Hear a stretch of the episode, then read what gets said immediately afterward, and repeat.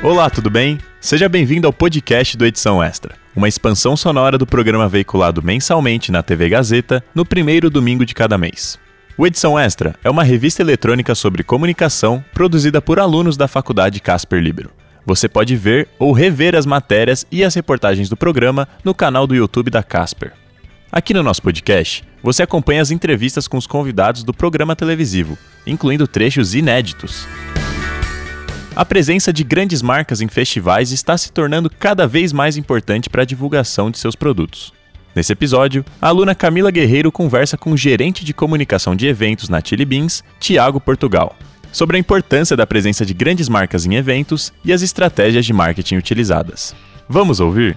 Tiago, em quais festivais de música você já trabalhou principalmente com a Chili Beans?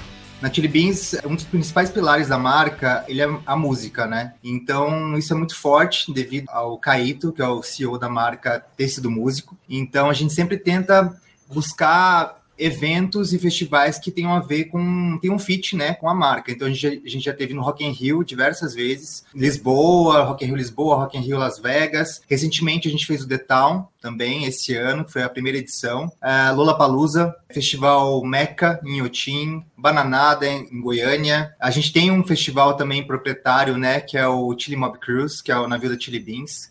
Enfim, a gente leva todos os pilares da marca, entre outros. A gente sempre tenta pulverizar um pouquinho no Brasil, assim.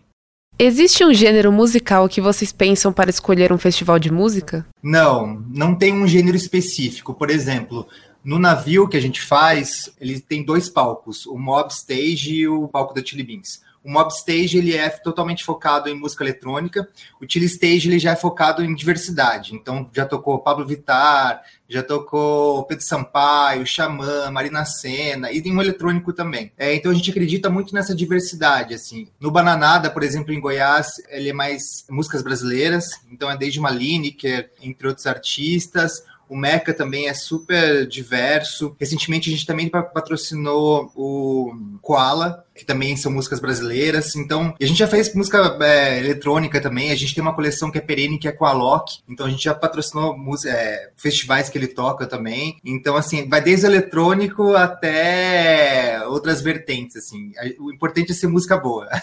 Qual o intuito de quando vocês patrocinam um evento? Tem dois intuitos, na verdade. No Rock in Rio, por exemplo, a gente tem uma linha de óculos, né? A gente sempre faz coleção, é, uma coleção Rock in Rio que ela vai para todo o Brasil, para todas as lojas do Brasil. Então, dentro do festival, a gente monta uma loja. Além disso, a gente monta uma capela onde a gente faz casamentos de verdade e celebrações do amor, entre outras ativações, desde distribuir algumas, alguns produtos brindes na área VIP no gramado. Mas um detalhe, por exemplo, a gente não foi com loja e não tinha coleção também. E a gente montou uma capela lá também. Então, a gente foi com uma awareness de marca. Depende, assim. Então a gente às vezes vai para venda mesmo e também fazer ali um, um buzz com a marca, mostrar uma coleção, ou então a gente contrata muito influenciador e tem muita parceria também com o influenciador. Então, assim, é desde mostrar a marca mesmo, o que a gente acredita, mostrar alguma coleção que está acontecendo e também, às vezes, aliar também a, a venda. Mas a venda não é necessária, digamos assim, geralmente. A gente geralmente vai porque acredita no festival e quer mostrar a marca para as pessoas.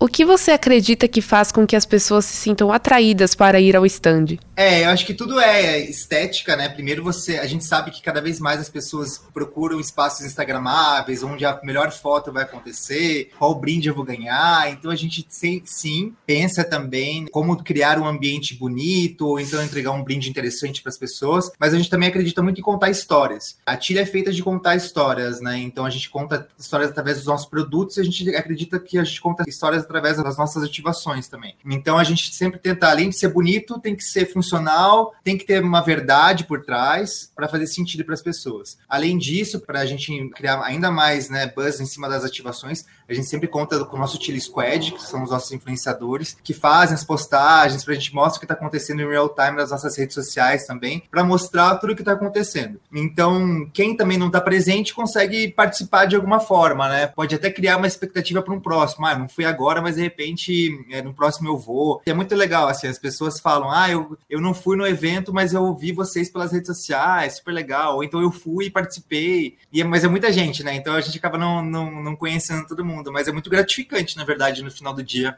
Você vê que as pessoas viram, participaram, e eu acho que no final do dia, eu vejo isso, pelo menos, que me dá esse, essa vontadezinha, esse, esse dever cumprido, né? É sempre pensar assim que as pessoas realmente foram, participaram e se interessaram pela ativação.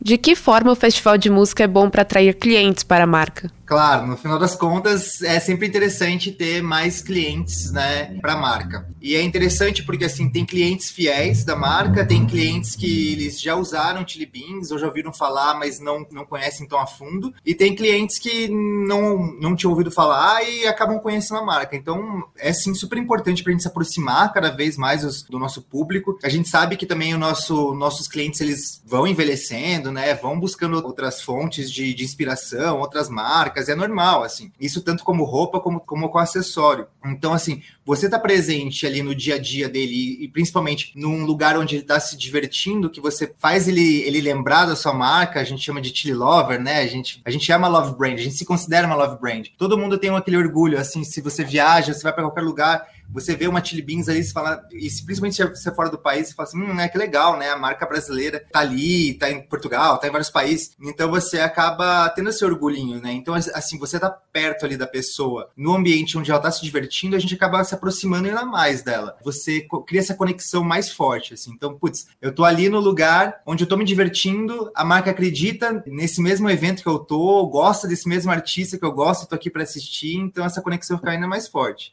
Qual público-alvo vocês pensam principalmente em eventos maiores, como Rock in Rio? O Rock in Rio é um evento para família, né? Então, assim, a Chile Vermelha, hoje em dia a gente tem algumas marcas, né? Tem a Ótica Chili Beans, tem a Chile Vermelha, que a gente chama, que é a tradicional, que todo mundo conhece. O nosso público, ele é bem mesclado. Então, a gente atende homens, mulheres. A gente sabe que o nosso público aí tem entre 18 aos seus 35, 40 anos. Então, como vai família também, por que não já pegar as crianças, né? os adolescentes também, que às vezes até não conhecem tão, tão bem a Chili Beans quanto os pais deles conhecem. Então, assim, para a gente é muito importante essa proximidade, porque a gente traz essa verdade, né, para o consumidor também, mostrando esses outros atributos. Seja se você coloca uma loja que as pessoas vão fazer experimentação de produto, vão testar na hora, e a ideia da Chile é realmente essa, você testar o maior número possível de produtos ao mesmo tempo ali, para você ver qual fica melhor no seu rosto, qual relógio fica melhor no seu pulso, até você ver a, a verdade de por que essa marca tá nesse festival que eu também tô, né? Então, sim, é interessante interessante, de repente, a pessoa comprar ali um produto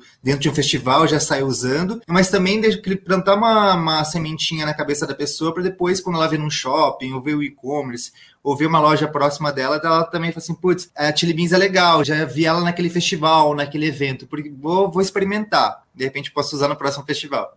Como vocês escolhem um influenciador para divulgar a marca? No The Town, por exemplo, a gente teve a Bianca Andrade, que foi passou na capela. Teve uma coleção dela esse ano. Ela e Xamã, na verdade. Então você vê música e uma super empresária ali do ramo cosmético e tudo mais. Então ela foi no festival, ela passou pela capela, ela regeu, a, fez uma celebração do amor, mas também tem a VTube, a VTube com Eliezer. É, a VTube é uma potência, né? Mais de 20 milhões de seguidores no Instagram, é, recém-mamãe, então muito família. Então a gente, a gente sempre faz um estudo, né? Claro, leva vários nomes para a mesa, vê qual, qual tem mais sinergia com a marca, vê qual vai vestir realmente a camisa, porque hoje em dia o que a gente vê por aí são alguns influenciadores que de repente dão certo, outros não com a marca, e tá tudo bem, né? Eu acho que faz parte do jogo, assim, mas a partir do momento que você pega e acerta em alguns, em alguns nomes, isso é muito importante também também. E alguns que você vê que realmente se, se colocam à disposição, assim, para entregar até mais do que a gente contrata às vezes. Isso é muito bacana, porque você vê que você conseguiu ali mexer de algum jeito com a, com a pessoa. Então a gente está agora recém também com uma coleção do Carlinhos Maia. Ele, nossa, ele fez muitos stories, muitos, muitos. Então, assim, você vê que ele gostou muito, né, de participar, de colocar um pouquinho da história dele nos produtos, porque é isso que a gente faz quando a gente traz uma, faz uma collab, faz um licenciamento. A gente traz a pessoa, né, principalmente se tratando de artista, a gente traz a pessoa para dentro de casa, ela conta a história dela através dos produtos e traz essa verdade, é, ela acredita muito mais nisso, entrega, acaba entregando muito mais. Mas fora isso, a gente tem o nosso Chili Squad. Então, se a gente tem uma coleção, por exemplo, não sei, Harry Potter, aí a gente vai buscando, é, vai buscar qual é o cara no Brasil que fala com essa galera, que vai falar qual deles tem verdade. Então, não adianta eu pegar um, uma pessoa que não curte tanto Harry Potter, apesar de ser geek, mas não curte tanto Harry Potter, para tentar falar com um cara que curte Harry Potter. Então você tem que ver qual influenciador que vai trazer verdade e vai contar a história que a gente quer contar junto ali para chegar no fã da, daquela coleção que a gente quer vender, no final de contas, né? Qual a principal proposta de ter ambientes que sejam diferentes dos outros stands? É, a gente já patrocinou alguns camarotes, por exemplo, a gente já fez carnaval, o camarote na ladeira, que é do, do pessoal da Carvalheira, e acho que é muito importante, assim, você se aproximar. Esse em específico, que é em Olinda, ele é muito regional, então, assim, eles, eles apesar de trazerem também um DJ Dennis, eles também, a gente assinou o palco de regionalidades deles, o palco que, que eles traziam todas a, toda a temática do carnaval do Recife. Então, assim, isso pra gente é muito importante também, porque a gente, como uma marca de âmbito nacional, imagina, a gente está presente em 100% dos shoppings. A gente fala com todos os estados do país. E às vezes, de repente, você está, você focar às vezes só num evento que é muito, de repente, no Rock in Rio. De repente, o Rock in Rio às vezes não é tão interessante para o pessoal que está no Pará, mas você vai fazer uma ativação com num evento que acontece no Pará, às vezes é mais, mais certeiro, você vai trazer mais proximidade com o seu público que você quer conversar lá naquela região do norte. Inclusive, a gente faz agora uma, um evento que chama Superdose de Natal, que é um evento proprietário, que a gente vai para sete regiões do Brasil. Então, a gente vai para o norte, nordeste, sul, centro-oeste, a gente vai para sete capitais. E a gente mostra ali todas as coleções que vão, vão acontecer agora de novembro até abril do ano que vem. E isso traz a proximidade, não só com o nosso público, mas também com o nosso vendedor, com o nosso franqueado, a gente mostra que a gente se importa, como que ele deve contar as histórias, o porquê que ele deve contar essas histórias, que isso tem sinergia com, com o público dele, e a gente sempre escuta esses caras. Se tem uma coisa que a gente faz é escutar a rede, que a gente chama, né? A gente sempre passa pesquisa, vê que nomes que essas pessoas estão querendo ver nas campanhas, qual artista que eles querem ver no navio. A gente sempre tenta escutar os nossos vendedores. A gente sempre fala que eles são os nossos porta-vozes e a gente escuta eles muito, assim. Eles são o nosso maior é, centro assim para buscar inspiração. Tiago, em eventos de outros países, como no Rock in Rio em Lisboa, vocês pensam em estratégias para a marca atingir outros públicos que não sejam os brasileiros? Sim, na verdade, cada país é muito específico, né? Muito característico. Tanto é que quando a gente faz as campanhas aqui do Brasil, a gente sempre faz desdobramento para fora, pensando nas características de cada país. As pessoas que estão aqui no Brasil são completamente diferentes das que estão na Tailândia, são completamente diferentes das que estão em Portugal. Então, a, uma coisa que funciona aqui, muitas vezes não vai funcionar lá. A gente está agora recém fazendo algumas ações. A gente abriu em Munique, na Alemanha, né? Numa grande marca chamada Hirmer lá, que é uma, uma grande casa enfim, e abriu em Berlim também. E é muito interessante você conversar com as pessoas de lá, você entender o público local, mas a gente sempre quer dizer que a gente é uma marca brasileira. A gente tem uma coisa com nome, né? Chili Beans aqui para todo mundo saber o que, que é. Mas se você for levar o pé da letra, é feijão apimentado. Então, para você explicar pro cliente de outro país que você é uma marca de óculos, não é um restaurante, que não é comida mexicana. Então, assim, você tem que contar a história de um outro jeito, né? A gente sempre tenta falar que é uma marca brasileira, de moda, que vende óculos de sol, óculos de grau, tudo mais, de um outro jeito. Então, seja com ativações, seja com influenciadores,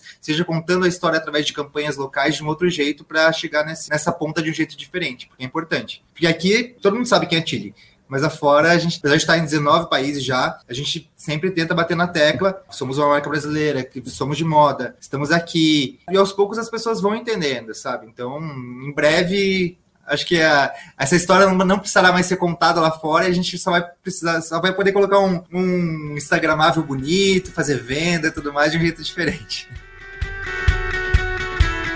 Hoje em dia, pensamos que a única maneira de divulgar a nossa marca é pelas redes sociais. Mas o convidado desse episódio mostrou pra gente que estar presente nos grandes eventos é também muito importante. Fique ligado nos próximos episódios do podcast do Edição Extra, disponível nas principais plataformas de áudio. O Edição Extra é um projeto transmídia produzido por estudantes da Faculdade Casper Libero, com supervisão pedagógica do professor Rogério Furlan, supervisão operacional de Roberto Vilela e suporte operacional de profissionais dos estúdios da Rádio Gazeta Online e da produtora experimental audiovisual. Podcast Edição Extra. Apresentação: Gabriel Grande. Roteiro: Gabriel Grande e Heloísa Rocha.